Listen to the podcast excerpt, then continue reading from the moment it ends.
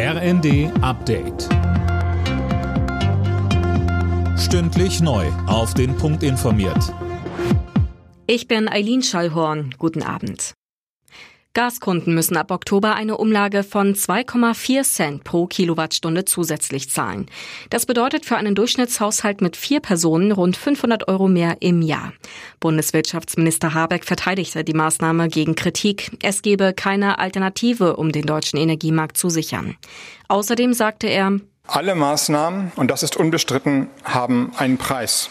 Aber sie führen dazu, dass wir weniger erpressbar sind und damit unabhängig von Russland über unsere Energieversorgung entscheiden können und damit letztlich auch außen- und sicherheitspolitisch souverän agieren können.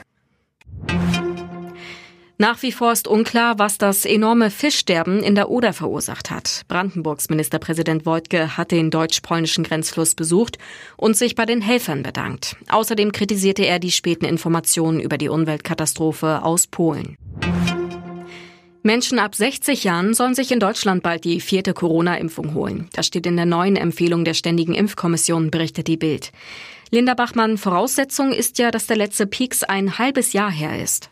Genau, nur in begründeten Fällen sollen auch vier Monate Abstand ausreichen. Das gilt auch für die letzte Corona-Infektion. Außerdem wird die Auffrischung allen ab fünf Jahren empfohlen, die ein erhöhtes Risiko für eine schwere Infektion haben, also Menschen mit Diabetes oder einer Herz-Kreislauf-Erkrankung.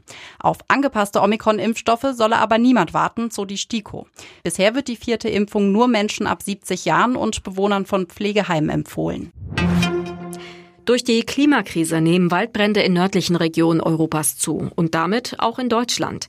Die Natur sei darauf nicht vorbereitet, waren Kirsten Tonicke vom Potsdam Institut für Klimaforschung.